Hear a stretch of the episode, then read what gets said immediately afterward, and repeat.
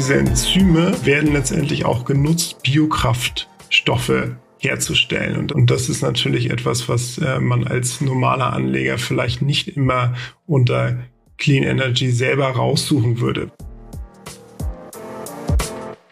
Hallo und willkommen zur neuen Episode des Scalable Capital Podcast. 73 Prozent der vom Menschen verursachten Treibhausgase gehen auf Herstellung und Verbrauch von Energie zurück, sagen die Vereinten Nationen. Und bezahlbare und saubere Energie ist eines der 17 Entwicklungsziele der Weltgemeinschaft in der Agenda 2030. Und ein erklärtes Ziel dabei, von fossilen auf erneuerbare Energien umzusteigen. Das ist ein Thema, das längst auch Wirtschaft und Kapitalmärkte bewegt. So hat zum Beispiel unlängst die Initiative Breakthrough Energy Ventures von Bill Gates eine Milliarde US-Dollar eingeworben. Und das Geld soll in 40 bis 50 Startups fließen, die sich mit sauberer Energie befassen. 2020 haben Börsengänge im traditionellen Energiegeschäft mit 10 Milliarden US-Dollar zum ersten Mal weniger Geld eingebracht als Börsengänge von Firmen aus dem Bereich erneuerbare Energien. Grund genug für uns, uns das Thema mal anzuschauen. Das mache ich heute mit Florian Förster, Director ETF Sales bei Invesco. Hallo Florian. Hallo Nico, ich grüße dich. Florian, wir wollen uns ja heute mal anschauen, was gehört alles zum Sektor saubere Energie, welche Rahmenbedingungen herrschen am Markt und was sollten Anleger darüber wissen wenn wir mal einsteigen mit einem Blick auf die aktuelle Lage, wie sehen denn im Moment die politischen Rahmenbedingungen für den Markt für saubere Energien aus? Genau, du hast es ja eben schon angesprochen. Die UN hat 17 Ziele für nachhaltige Entwicklung ausgegeben. In Deutschland ist der offizielle Titel halt Agenda 2030 für nachhaltige Entwicklung oder auch Transformation unserer Welt. Und da geht es in erster Linie darum, diese Ziele, die man gesetzt hat, die von kein Hunger über Climate Action, also über Klimawandel, über sauberes Wasser bis hin zu sauberer Energie 17 Ziele umfasst, die man sich äh, vorherrschend annehmen möchte und in Zukunft lösen möchte. Das Ganze wird dann runtergebrochen auf einen starken regionalen und lokalen Fokus um die Umsetzung in konkrete Tätigkeiten äh, herunterzubrechen. Ein Beispiel dafür wäre in Deutschland die Förderung von Ladesäulen für Elektroautos, um halt letztendlich ein, eine Transformation des Verkehrswesens herbeizuführen. Und zwar ist es ein Ziel, umweltfreundlicher, kostengünstiger und auch eine gesündere Form des privaten und öffentlichen Verkehrs zu schaffen. Okay, dann gibt's ja auch EU-weit Ziele. Wie, wie sieht da die Klimaagenda aus? Genau, also im Rahmen des europäischen Green Deals, äh, dieses grünen Deals, hat die EU-Kommission im September 2020 vorgeschlagen, ähm, die Zielvorgabe für die Verringerung von Treibhausgasemissionen bis zum Jahr 2030 auf mindestens 55 Prozent gegenüber dem Stand von 1990 anzuheben. Wir liegen aktuell nämlich noch bei einer Zielvorgabe von 40 Prozent.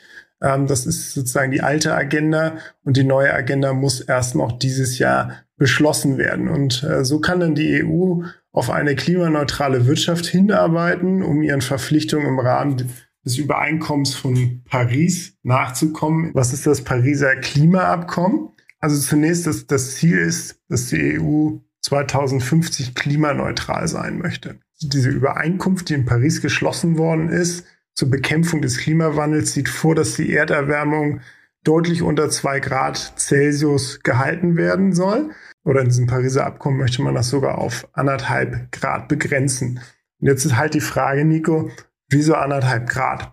Ähm, und wenn man sich anschaut, dass seit 1990 Kohlendioxidausstöße um mehr als 50 Prozent gestiegen sind, hat das verheerende Folgen für uns. Die Ozeane haben sich erwärmt, Schnee- und Eismengen haben abgenommen und der Meeresspiegel ist gestiegen. Und die Meer Meereisausdehnung in der Arktis ist äh, seit 1979 jedes Jahrzehnt immer stärker geschrumpft. Und dann kommt man an einen Punkt, wo man einen Klimakipppunkt erreicht.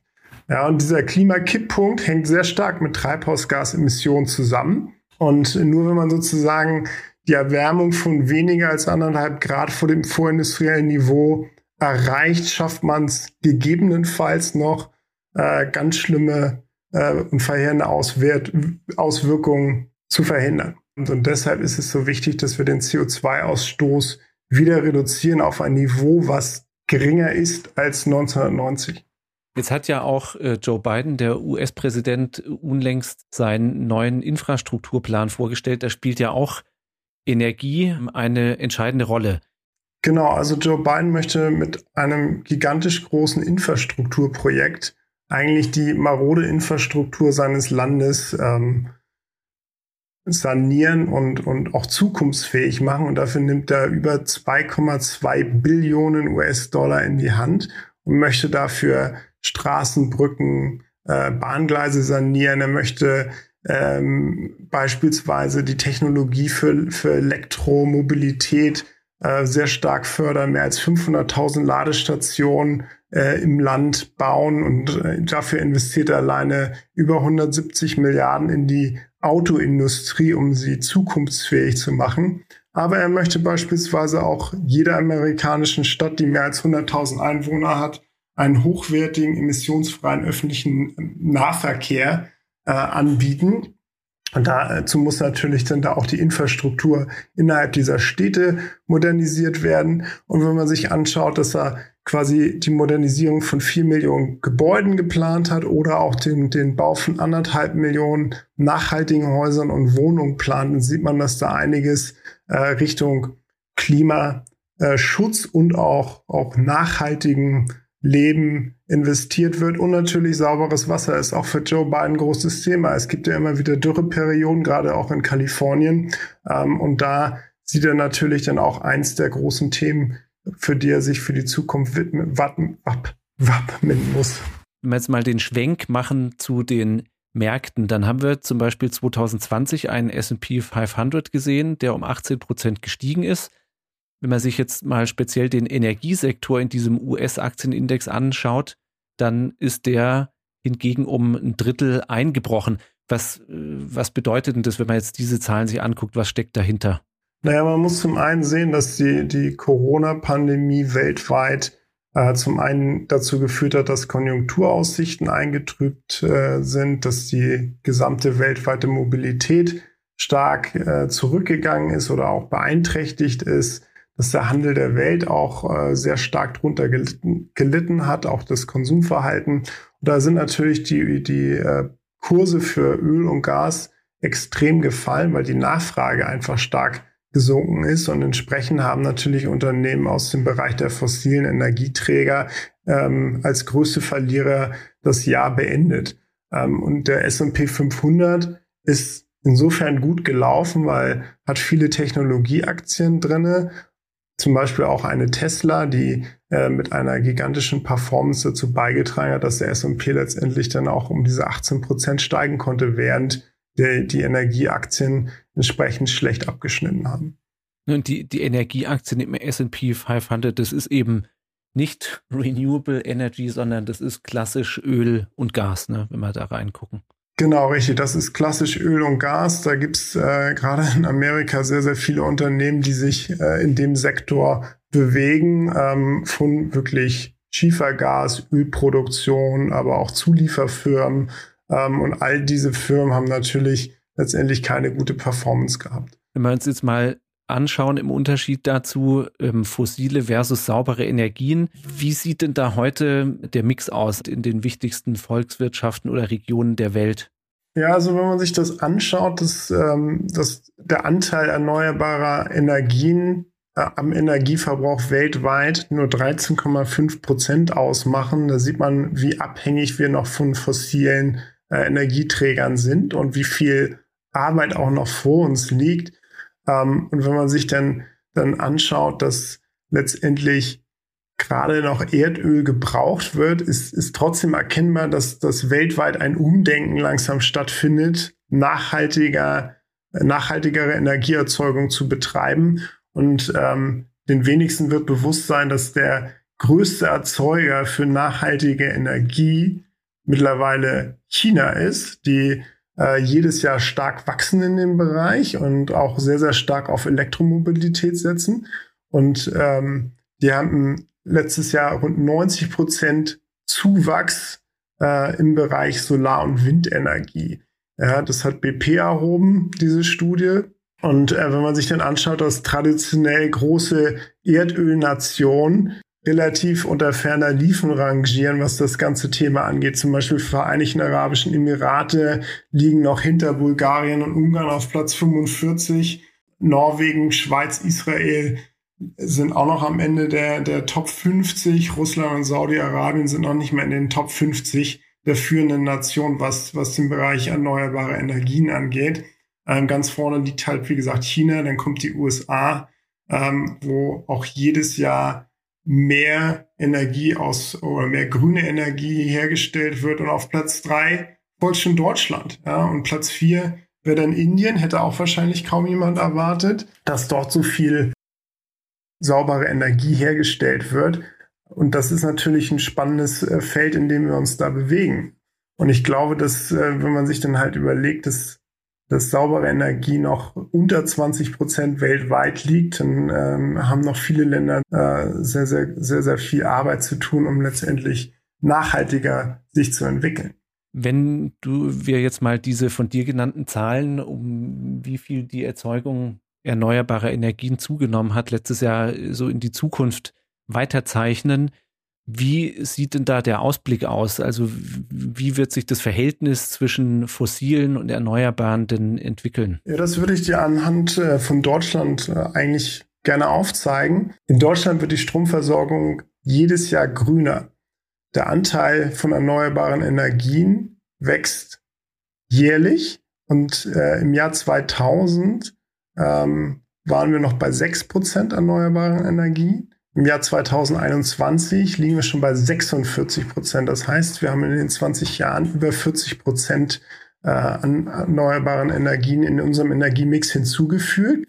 Das reicht natürlich noch nicht, weil wir wollen 2030 bei 65 Prozent des deutschen Stromverbrauchs ähm, aus nachhaltig erzeugten, erzeugter Energie stehen. Und das ist natürlich dann trotzdem noch ein weiter Weg bis dahin weil gemessen zwischen 2000 und 2020 und jetzt 2021 bis 2030 haben wir nur noch neun Jahre Zeit, um dieses selbst erklärte Ziel aus dem EEG, Erneuerbaren Energiegesetz, zu erreichen. Und das äh, schaffen wir natürlich nur, wenn wir jetzt sehr, sehr viel auch in diese äh, neuen Energien investieren.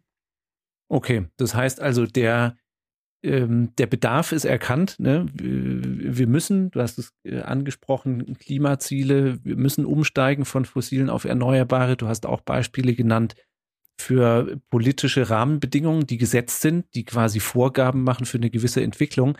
Jetzt interessiert den Anleger natürlich auch, was ist denn bei der ganzen Sache zu holen, wenn wir uns jetzt erneuerbare versus fossile Energien am Aktienmarkt anschauen ne, und überlegen, ich kann in das eine oder das andere investieren. Ähm, womit fahre ich da besser? Genau, also da gibt es auch Statistiken, ähm, wenn man sich jetzt zum Beispiel äh, die fossilen, die, die Performance von fossilen ähm, Energie oder fossilen Aktien äh, versus Aktien mit aus erneuerbaren Energie anschaut und die 10-Jahres-Renditen ähm, am US-Markt, dann kann man sehen, dass über 10 Jahre die fossilen 97 Prozent äh, gewachsen sind und die erneuerbaren Energien um 192 Prozent. Ähm, wenn man sich das jetzt im Chart anschauen würde, dann würde man eigentlich sehen, dass es mit den erneuerbaren Energien erst in den letzten anderthalb Jahren so richtig losgegangen ist, wo man dann auch mehr Commitment von der Politik in, in Richtung erneuerbaren Energien gesehen hat. Das liegt insbesondere natürlich auch daran, dass viele Fördergelder äh, in Forschung und Entwicklung auch in die Richtung gehen und natürlich Investitionen in erneuerbare Energien mehr vorhanden sind als in, in fossile Brennstoffe. Aber insgesamt äh, kann man einfach sagen, dass erneuerbare Energien deutlich besser performt haben als fossile Energieträger. Wir sagen immer dazu, ne, die Renditen der Vergangenheit müssen nicht die der Zukunft sein, aber du hast bestimmte politische Rahmenparameter ja angesprochen, die wahrscheinlich weiter äh, Richtung erneuerbare Energien ähm, den Trend richten werden. Welche Rolle spielt denn für Anleger dieses Thema in den nächsten Jahren oder sollte es spielen? Als eine der größten Vermögensverwaltungsgesellschaften der Welt mit über 1,3 Billionen US-Dollar, die wir im Auftrag von unseren Anlegern weltweit verwalten, sind wir davon überzeugt, dass wir dazu beitragen können und auch sollten, den Übergang zu einer nachhaltigeren Welt zu beschleunigen. Ähm, Invesco ist vor kurzem der Net Zero Asset Manager Initiative beigetreten, um quasi eine Schlüsselrolle zu spielen, die Welt und auch Umwelt für zukünftige Generationen nachhaltiger zu gestalten. Was bedeutet das? Wir wollen bis 2050 alle unsere Anlageportfolios hinweg so umstellen, dass wir netto null Treibhausgasemissionen produzieren und es in Übereinstimmung mit dem von mir vorhin genannten Pariser Abkommens bewegen, die Erwärmung auf anderthalb Grad Celsius vor dem vorindustriellen Niveau zu begrenzen. Und das schaffen wir natürlich nur, wenn wir dieses verwaltete Vermögen nutzen, die Dekarbonisierung unserer Portfolios voranzutreiben. Das heißt, äh, weniger Schadstoffe auszustoßen. Und das ist letztendlich saubere Energie der Schlüssel und die grundlegende Lösung im Kampf gegen den Klimawandel. Und genau deshalb glauben wir, dass, dass wirklich viele, viele Mittel benötigt werden, mehr an sauberer Energie zu forschen und halt auch für die Welt notwendig sind, um halt auch unseren Kindern und Enkel eine heile Welt zurückzulassen. Wir haben ja jetzt schon über verschiedene Aspekte gesprochen. Da war von Elektromobilität die Rede, da war von ähm, dem Strommix die Rede. Wir sollten noch mal so den, den Fächer quasi aufspannen, was denn saubere Energie überhaupt alles heißt und für Anleger heißen kann, ne? weil das ist ja nicht nur, ähm, investiere ich in ein Kohlestromunternehmen oder investiere ich in eine Solarfarm, sondern dahinter steckt noch viel mehr. Gib uns doch noch zwei, drei plastische Beispiele, was denn dieses Spektrum alles umfassen kann. Genau, das Spektrum ist tatsächlich wirklich sehr breit und wir konzentrieren uns jetzt ähm, eigentlich auf verschiedene Dinge. Einmal auf erneuerbare Energien und einmal auf Dinge, die Energiewende voranzutreiben. Unter erneuerbaren Energien versteht jeder Solar, Wind, Biokraftstoffe. Unter Energiewende muss man aber gleichzeitig verstehen, wie wird Energie erzeugt und auch umgewandelt? Wie kann man quasi die Effizienz steigern bei der Energiegewinnung und auch bei der Verteilung? Und wie kann man Energie speichern? Äh, Energiespeicherung ist insofern extrem wichtig, weil gerade bei nachhaltig produzierter Energie hat man wenig Einfluss darauf, wie viel Energie produziert wird. Beispiel Wasserkraft. Wenn es jetzt Regenzeit ist und ein großer Staudamm produziert extrem viel Energie, dann muss sie irgendwo zwischengespeichert werden. Und deshalb sind Großspeicher halt etwas, wo, wo die Forschung sehr, sehr intensiv dran ist, sich zu überlegen, wie kann man das besser lösen, weil aktuell ist es halt vielfach der Fall, dass wo zu viel Energie produziert wird, äh, wird sie dann teilweise gar nicht genutzt und äh, kann dann auch gar nicht, gar nicht sinnvoll umgeleitet werden. Und deshalb sind Speichersysteme äh, eins der Dinge, die die Energiewende extrem äh, prägen werden. Mhm. Gibt es noch einen weiteren Sektor aus diesem Spektrum, der, den man vielleicht bei erstem drüber nachdenken nicht so direkt auf dem Schirm hat? Genau, also ein, einer der äh, anderen spannenden Sektoren wäre die Energieumwandlung. Ähm, da kommen wir wieder so Richtung Wasserstoff- und Brennstoffzellentechnologie ähm, und natürlich Windkraftanlagen. Wie kann man die Energie tatsächlich, die vorhanden ist, besser gewinnen oder auch nutzen. Ähm, da ist, ist die Forschung natürlich an sehr, sehr vielen unterschiedlichen Dingen gerade dabei zu erkunden. Wasserstoff wäre ein so ein Thema, ähm, was, was sehr, sehr spannend ist, äh, wo es dann auch Möglichkeiten gibt, demnächst auch Mobilität mit Wasserstoff quasi äh, voranzutreiben, weil alle sprechen über das Elektroauto. Aber Städte setzen zum Beispiel gerade bei Bussen auf Wasserstofftechnologie. Und das ist natürlich ein Aspekt, der für, die, für den Nahverkehr extrem wichtig ist, weil ähm, Busse sind nach wie vor immer noch einer der größten äh, Umweltverschmutzer. Schiffe wäre sicherlich auch noch ein Thema. Äh, so, ein, so ein großer Tanker oder Kreuzfahrtschiff, die sind mit ihren Emissionen auch noch nicht da, wo sie sein sollten. Und insofern alternative An Antriebssysteme, die nachhaltiger sind, das ist äh, eins der Themen, die extrem spannend sind. Gut, heißt also für mich, ich habe da als Anleger ein sehr breites Spektrum potenzieller Firmen, in die ich investieren kann, die, so wie du es äh, beschrieben hast, wahrscheinlich zum Teil sehr stark auch in Forschung, Entwicklung investieren, um da Innovationen auf den Weg zu bringen da sind wahrscheinlich auch viele kleinere dabei auf diesem Markt, oder? Ja, genau richtig. Also wenn man sich jetzt ähm, den, den Wilder Hill äh, New Energy Index anschaut, dann äh, sind es insbesondere Small Cap Titel, die diesen Index prägen, was einem natürlich auch die Möglichkeit gibt, an der noch jungen Entwicklung und den ähm, voraussichtlich besseren Performance dieser Werte teilzuhaben. Vieles, über das wir gesprochen haben, steckt halt gerade noch in den Anfangsschuhen. Und da ist es natürlich dann auch interessant, Titel in einem Index zu haben, die jetzt noch nicht die, die größten Marktkapitalisierungen haben, weil dann hat, hätte eine Entwicklung unter vielen wahrscheinlich wenig Auswirkungen auf, auf das Kurspotenzial. Und insofern ist es eigentlich ganz spannend, äh, in dem Index äh, über 120 Titel zu haben, die eher aus dem Small- bis Mid-Cap-Bereich kommen. Dieser Index, den du angesprochen hast, du hast schon gesagt, da stecken über 100 Titel drin, die kommen aus der ganzen Welt, oder?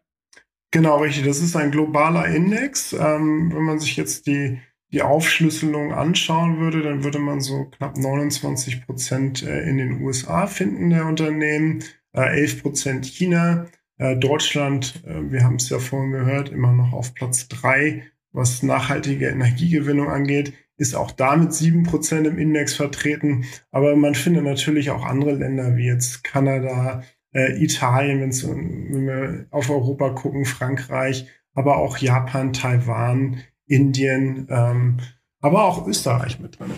Okay, und in dem Index, du hast ja vorhin schon verschiedene Bereiche angesprochen. Ähm, saubere Energie heißt sowohl Energieerzeugung, beispielsweise mit Solarzellen, heißt aber auch Energiespeicherung und Umwandlung. Und auch diese Sektoren sind da drin vertreten. Genau, also man hat jetzt einen, einen breiten Mix von äh, sieben verschiedenen Sektoren. Da ist, äh, wie gesagt, Energieumwandlung, Energieeffizienz, aber auch Wind, Solar ähm, und insbesondere auch Biokraftstoffe und Biomasse. Weil Biokraftstoff und Biomasse sind einer der größten ähm, potenziellen Energiequellen, die nachhaltig erzeugt werden können. Wenn wir uns beispielhaft einen Titel aus dem Index äh, anschauen, dann wäre es zum Beispiel äh, Novozyms aus Dänemark. Das ist ein führendes Unternehmen für biologische Lösungen.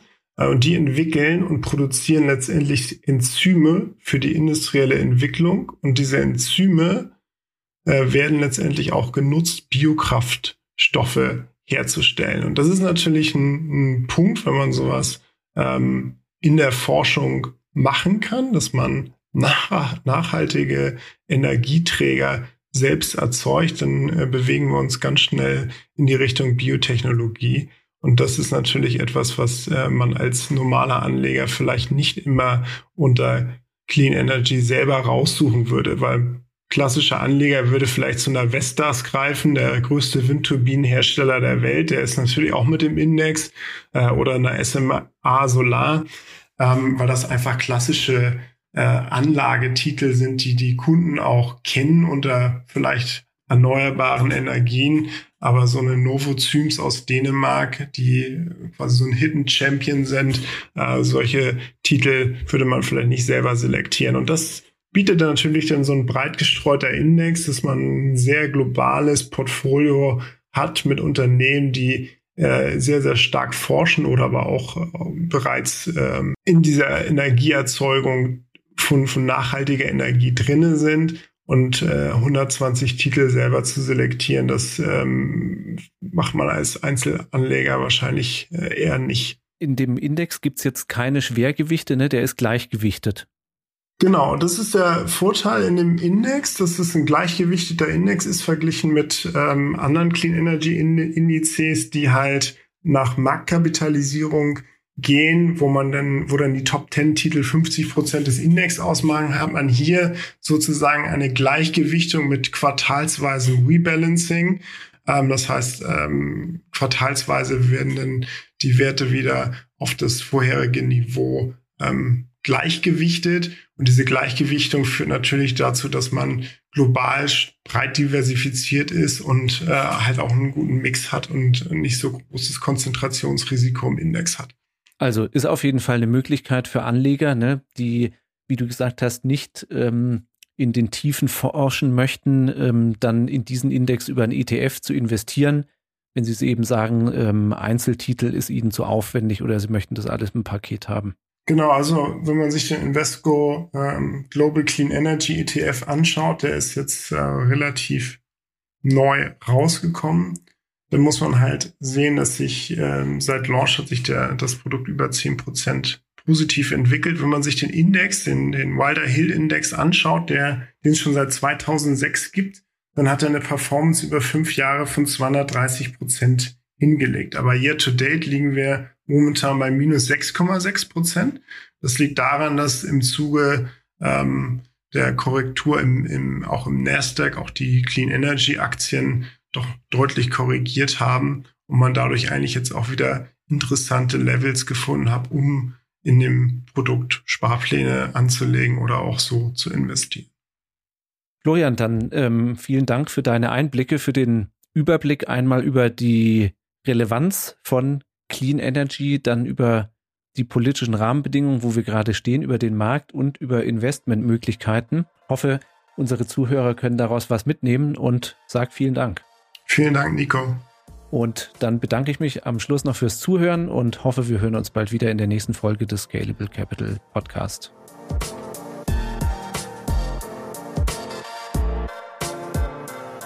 Scalable Capital Vermögensverwaltung GmbH erbringt keine Anlage-, Rechts- und oder Steuerberatung. Sollte dieser Podcast Informationen über den Kapitalmarkt, Finanzinstrumente und oder sonstige für die Vermögensanlage relevante Themen enthalten, so dienen diese Informationen ausschließlich der Erläuterung der erbrachten Dienstleistungen. Die Kapitalanlage ist mit Risiken verbunden. Bitte beachten Sie hierzu die Hinweise auf unserer Internetseite.